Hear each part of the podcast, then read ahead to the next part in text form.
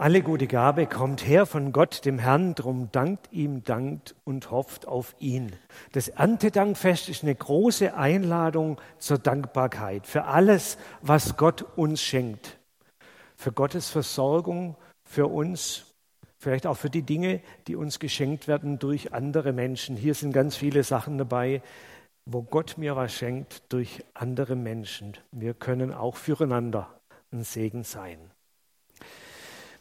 Aber es geht heute nicht nur um Dankbarkeit. Es geht auch noch um ein anderes Wort, um eine Aufgabe, um unsere Verantwortung. Das Erntedankfest ist ein Fest, das zu verantwortlichem Handeln einlädt. Da geht es um unsere menschliche Mitwirkungspflicht. Wenn die Bauern nicht mehr pflügen und den Samen übers Land streuen, so wie wir es gerade gesungen haben, dann wächst nichts. Und dann haben alle Hunger. Und das, wir müssen nicht alle Bauern sein. Viele von uns werden nicht mal einen Garten haben wahrscheinlich. Deswegen ist vielleicht auch so das Erntedankfest in der Stadt so ein bisschen weit weg. Aber das Bild passt für unser ganzes Leben, dass wir was tun sollen, mitwirken sollen an dem Guten, was Gott schenken möchte. Aber es gibt noch andere Dimensionen von Verantwortung, die wir haben angesichts der Schöpfung. Ich glaube, wir haben Selbstverantwortung. Wir müssen selbstverantwortlich mit dem umgehen, was Gott uns alle schenkt. Für uns Mittelschichtler in Nordeuropa wirklich eine große Aufgabe, denn wir haben von allem zu viel. Für uns ist die Welt wie ein riesiges All-You-Can-Eat-Buffet und wir müssen aufpassen, dass wir nicht zu viel davon konsumieren.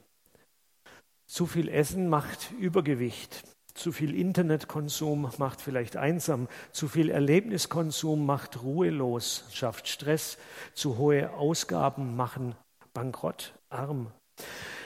Die Reihe lässt sich sicher noch weiter fortsetzen. Was wir brauchen, ist Selbstverantwortung eine Kompetenz zur Selbststeuerung, das bewusste Dosieren und Maßhalten, immer unter der Überschrift, was ist eigentlich gesund? Was tut mir eigentlich noch gut? Eine zweite Form von Verantwortung ist die Schöpfungsverantwortung.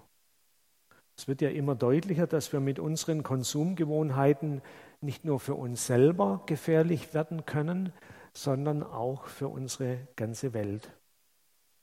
Zu viel CO2-Ausstoß sorgt für den Treibhauseffekt und ruiniert unser Klima. Der Plastikmüll zerstört die Meere, die Ökosysteme.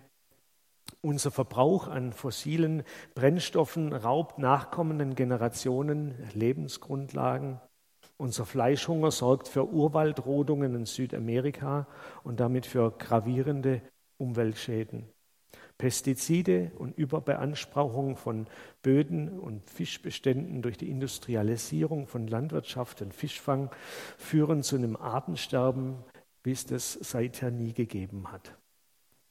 Wir sind eine Generation, die in der Lage ist, diese Erde grundlegend zu zerstören. Und zwar nicht durch Atombomben, sondern durch unser aller Konsum. Wir als Christen haben definitiv den Auftrag, darüber nachzudenken, wie wir dazu beitragen können, dass das nicht passiert, dass diese Zerstörung nicht passiert. Wir müssen uns fragen, wie wir unseren Lebensstil verändern können, wie wir vielleicht unseren Konsum einschränken können. Auf dem zweiten Blatt der Bibel, 1. Mose 2, Vers 15, können wir lesen, dass Gott den Menschen in einen Garten Eden setzt, ein Paradies, damit er ihn bebaut und bewahrt. Bebauen, das heißt schlicht und ergreifend nützen, pflanzen, ernten, sich von der Erde ernähren. All das ist völlig in Ordnung, ist ein schöpfungsgemäßer Auftrag. Aber das Bewahren gehört auch zu unserem Auftrag. Lasst uns diesen Auftrag nicht vergessen, diese Erde zu bewahren. lasst uns auch in ökologischer Hinsicht über Umkehr und Veränderung reden, einüben und unser Verhalten verändern. Zur ökologischen Verantwortung und zu unserer Selbstverantwortung kommt noch eine dritte Dimension von Verantwortung, die soziale Verantwortung. Die Verantwortung derer, die was haben, für die, die weniger oder nichts haben. Die Verantwortung der mit Wohlstand Gesegneten für die Armen und Notleidenden. Die Frage der globalen Gerechtigkeit, die Frage nach dem Teilen. Auch das ist ein Riesenthema in unserer Welt. Wir haben im Frühjahr hier einen gemeinsamen Gottesdienst gefeiert mit der nigerianischen Gemeinde, die sich sonst nachmittags, auch heute, in unserer Kirche trifft. Und wir haben in einem Interview die Nigerianer gefragt, warum sie eigentlich hier in Deutschland sind. Und dann kam eine Antwort zurück, We want to have a better life. Wir möchten ein besseres Leben haben. Sicher wird es uns in Deutschland nicht möglich sein, allen Menschen dieser Erde ein Better Life zu ermöglichen. Aber verstehen kann man den Wunsch natürlich schon, dass diejenigen, die von allem zu wenig haben, dass die zu denen gehen wollen, die von allem zu viel haben und dass sie uns nötigen, von unserem Reichtum abzugeben.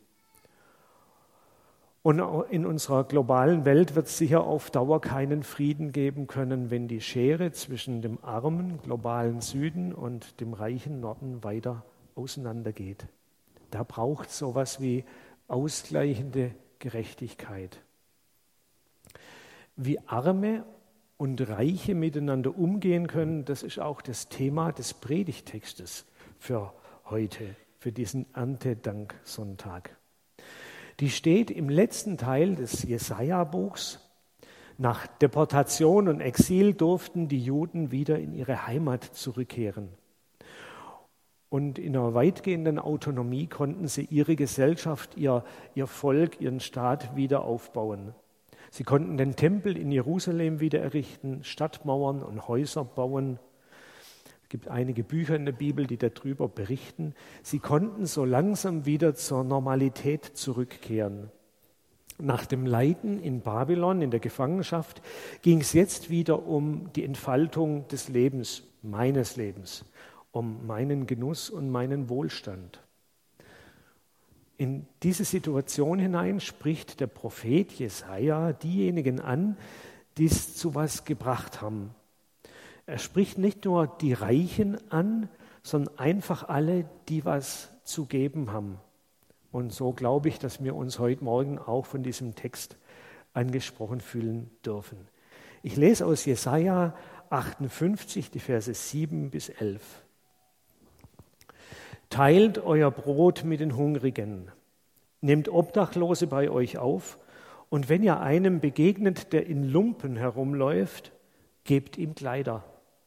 Helft, wo ihr könnt und verschließt eure Augen nicht vor den Nöten eurer Mitmenschen. Dann wird mein Licht eure Dunkelheit vertreiben, wie die Morgensonne, und in kurzer Zeit sind eure Wunden geheilt.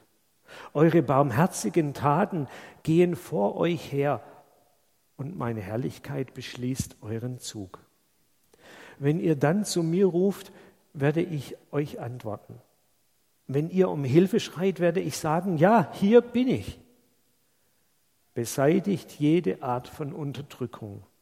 Hört auf, verächtlich mit dem Finger auf andere zu zeigen. Macht Schluss mit aller Verleumdung. Nehmt euch der Hungernden an und gebt ihnen zu essen. Versorgt die Notleidenden mit allem Nötigen dann wird mein Licht eure Finsternis durchbrechen, die Nacht um euch her wird zum hellen Tag werden. Immer werde ich, der Herr, euch führen. Auch in der Wüste werde ich euch versorgen. Ich gebe euch, gebe euch Gesundheit und Kraft. Ihr gleicht einem gut bewässerten Garten und einer Quelle, die nie versiegt. Ja, wir lassen den Text einfach so stehen, dann können da vielleicht immer wieder mal da reinspiegeln. Das ist kein Unikat, dieser Text. Wir haben auch noch Sitzplätze. Nehmen Sie reichlich Platz, wenn Sie wollen. Okay. Der Text ist kein Unikat in der Bibel. Quer durch die Bibel finden sich ganz ähnliche Texte. In den fünf Büchern Mose, bei den Propheten, im Neuen Testament dann Jesus redet darüber oder in den Briefen von Paulus. Immer wieder gibt es in der Bibel den Appell an die Reichen, die Habenden und die Beschenkten, dass sie die Not der Leidenden, der Armen, der Wohnungslosen, der Erfolglosen wahrnehmen und helfen. Mit dem, was möglich ist. Es geht um ein tätiges Wohlwollen, Nächstenliebe. In diesem Text beginnt dieses tätige Wohlwollen mit Wahrnehmung, mit Mitgefühl und Anteilnahme. Menschen Gottes sollen nicht mit Scheuklappen und nur auf ihre privaten Lebensziele ausgerichtet, fokussiert durchs Leben gehen, sondern sie sollen die anderen entdecken, die Menschen rechts und links, die, die auf der Strecke geblieben sind, die, die nimmer weiterkommen, wahrnehmen und sich um deren Schicksal kümmern, sich von dem mindestens mal berühren lassen. So wie das bei Jesus auch immer wieder war. Guckt mal, wie viele Bibelgeschichten wir finden in den Evangelien, wo Jesus sich durch notleidende Menschen in seinem Alltag unterbrechen ließ. Aber mit Mitleid allein ist natürlich noch niemand geholfen. Es geht dann hier auch um ganz tatkräftiges Engagement. Und es darf was kosten und es wird was kosten. Umsonst geht es nicht. Hier ist es ein Stück von meinem Brot, ein Platz in meinem Haus, Klamotten aus meinem Kleiderschrank. Es geht um das Teilen von unserem Besitz. Vielleicht klingt es für manche einen so ein bisschen fies, was da verlangt wird. Warum soll ich teilen, was ich mir hart erarbeitet habe? Das sagen heute ja viele und sie fordern, dass man die Sozialabgaben senkt und dass man das Prinzip der Selbstverantwortung doch wieder stärker machen müsste. Vielleicht kann uns das Erntedankfest zu einer etwas anderen Haltung verhelfen. Teilt, was ihr nicht nur verdient habt, sondern was ihr von Gott auch geschenkt bekommen habt. Hier stehen ganz viele Sachen. Wir kriegen auch vieles geschenkt. Verteilt weiter, was Gott euch gegeben hat. Helft, wo ihr könnt, sagt der Prophet. Mehr nicht. Mehr ist nicht gefordert, aber leider auch nicht weniger. Und dann wird es in dem Text auch noch etwas gesellschaftspolitisch. Bekämpft Stigmatisierung, Verachtung und Unterdrückung. Sorgt also, soweit es euch möglich ist, für Gerechtigkeit. Wenn man im Alten Testament liest, dann kann einem auffallen, dass das Volk Gottes schon immer auch in seiner Gesetzgebung höhere Sozialstandards hatte, wie das in anderen Völkern zu dieser Zeit üblich war. Paulus später hat in seinen Briefen über Sozialstandards in Gemeinden geredet. Er hat gesagt, dass aus äh, der Perspektive Jesu die sozialen Unterschiede zwischen arm und reich, Einheimischen und Ausländern, Männern und Frauen eigentlich bedeutungslos werden. Und dass durch Christus in der Gemeinde so etwas wie eine inklusive Gesellschaft von Brüdern und Schwestern begründet wird. Auch wenn die immer noch unterschiedlich bleiben und unterschiedliche Beträge auf ihr Bankkonto überwiesen kriegen. Aber vielleicht kann man in diesem Bewusstsein, wir sind Brüder und Schwestern, anders miteinander umgehen, auch über solche große ähm, Grenzen hinweg, arm und reich. Auf jeden Fall hat der Glaube eine soziale Seite und Gemeinde hat eine soziale Seite. Gemeinde soll einen inklusiven Charakter haben und Menschen, ganz verschiedene Menschen willkommen haben und integrieren. Ein Ort, an dem Gerechtigkeit und Solidarität erlebt wird. Großer Anspruch. Wie können wir das als gut mittelständige Gemeinde mit hohem Akademikeranteil dem, diesem Anspruch gerecht werden? Wie können wir eine inklusive und eine diakonische Gemeinde werden, die auch Platz hat für Menschen, die größere Probleme mit sich rumtragen. Eine vierte Beobachtung zu diesem Text.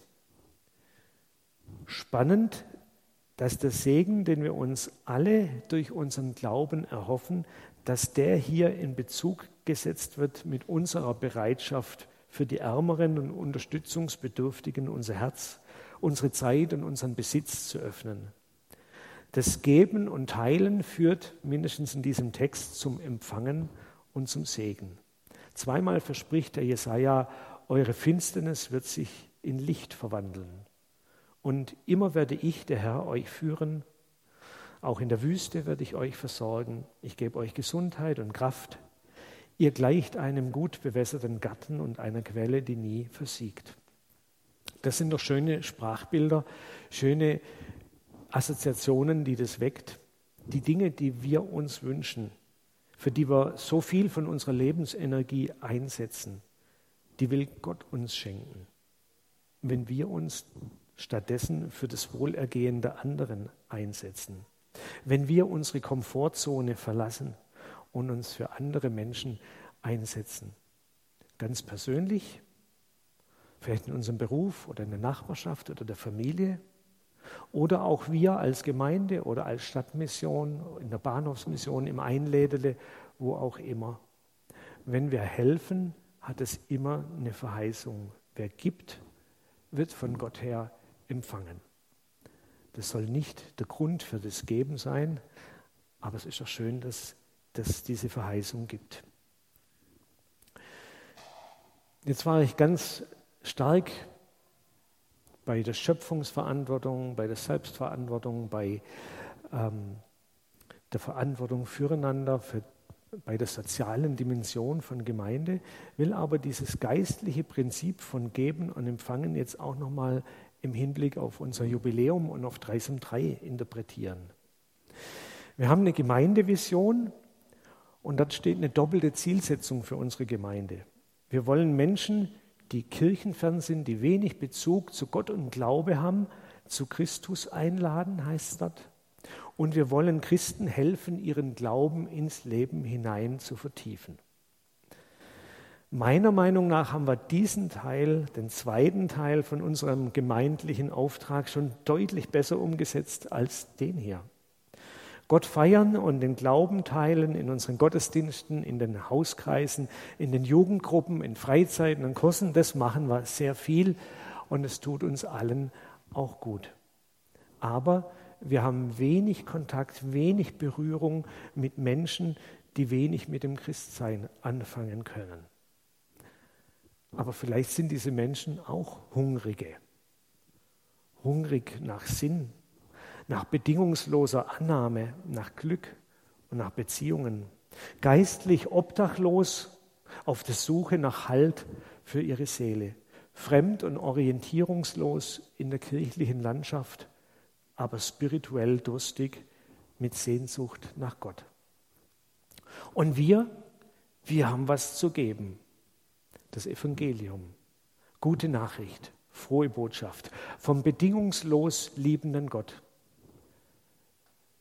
der sich für nichts zu schade ist, um zu vergeben, der Menschen annimmt, der barmherzig und geduldig unterstützen will, damit das Leben gelingt, der alle Menschen bei sich willkommen heißt und der ihnen eine gute Orientierung für ihr Leben schenken möchte. Wir haben was zu bieten, auch als Gemeinschaft, an Miteinander, an Beziehungsgeflecht, das helfen kann. Ich glaube oder hoffe zumindest, dass für jeden von uns Glaube und auch unsere Gemeinde was Nahrhaftes, was Nützliches ist, dass wir es so wahrnehmen. Und dann ist die Frage, wie können wir das, was wir hier haben, teilen? Wie können wir unsere Gemeinschaft und unseren Glauben teilen? Wie können wir dafür sorgen, dass andere was davon abbekommen? Ich glaube, so wie wir als Einzelne lernen müssen, nicht nur für uns und für unser Wohlergehen zu leben, sondern Verantwortung für unsere Mitmenschen und die Umwelt zu übernehmen, so müssen wir als Gemeinde lernen, nicht nur für uns auf uns selbst bezogen Gemeinde zu leben, sondern das Gute, was hier zwischen uns ist, was wir hier erleben an Glaube und Gemeinschaft, das auch zu teilen und weiterzugeben. Ich wünsche uns, dass wir noch mehr eine einladende Gemeinde, eine gastfreundliche Gemeinde werden. Eine Gemeinde, die Platz hat für die Notleidenden und für die Gottsucher.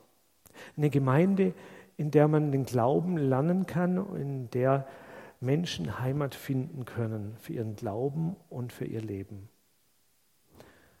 Ich wünsche uns, dass wir unsere gemeindliche Komfortzonen immer wieder verlassen, dass wir zu den Menschen aufbrechen, die den Glauben brauchen, Hunger haben nach Gott oder vielleicht nennen sie es Glück. Und sie erreichen und ihnen das Evangelium bringen. Das lohnt sich, weil Jesus das belohnt. Mit seinem Wirken, seiner Gegenwart mitten unter uns. Soweit die Predigt zu diesem Text.